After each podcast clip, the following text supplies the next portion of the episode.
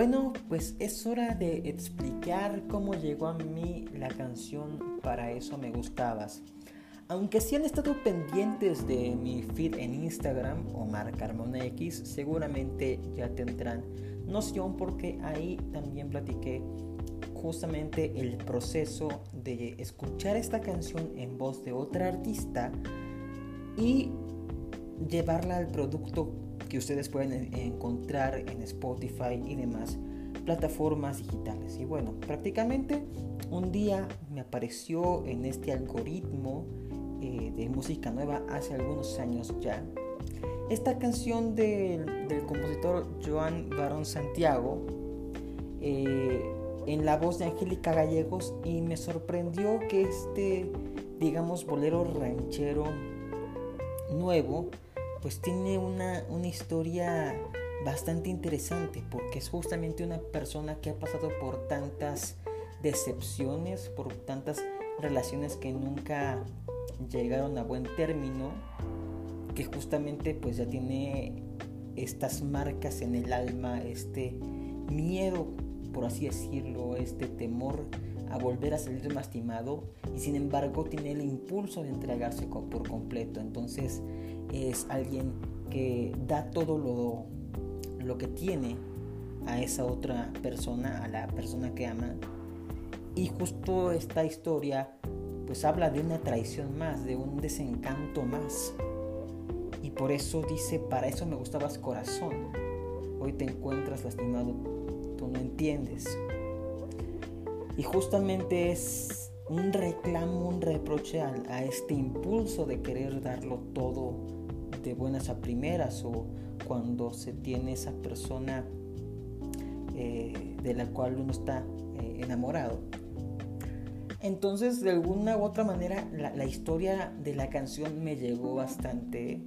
Eh, la letra reflexiona sobre alguien que pues tiene ya cierto pasado eh, no le ha ido bien. Y conectó mucho conmigo, conectó bastante, tan así que cuando la escuché por primera vez, yo le mandé un tweet a esta Angélica Gallegos hace como tres años de que, de que qué tal se, oiría, se escucharía esa canción em, a ritmo de bolero o con este arreglo pues más llevado al pop que al bolero que, hicimos mi estimado Samuel Nayar, que es mi productor y, su servidor. Y justamente yo creo que quedó algo distinto, eh, distinto al concepto inicial pero que respeta mucho el sentimiento, la idea, el feeling de la canción.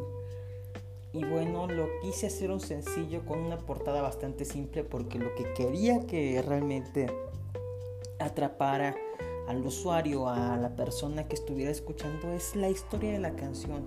De hecho, la portada la hice yo, fue es de las pocas, es de hecho la única de ese proyecto de Omar Carmona X que he hecho yo totalmente y no con mi querida Vanessa Cortés, que es la que me hace todas las ilustraciones hermosas, vintage, de pues lo que he sacado, ¿no? Que prácticamente es poco, o sea, dos sencillos, un EP completo, un sencillo y otro y el EP que del cual ya hablaré después en otro episodio. Y bueno, prácticamente eh, fue ese el camino que llevó de escuchar una canción en una, en una voz que a lo mejor todavía no era eh, la estrella, no era, eh, no tenía tanta, mm, tantos follows o tanta comunidad, una comunidad tan grande, y que sin embargo llegó a mí por azares del destino y dije, bueno, pues esta, esta es para mí y, y la hice mía y pues hoy la pueden escuchar, para eso me gustabas, en todas las plataformas digitales.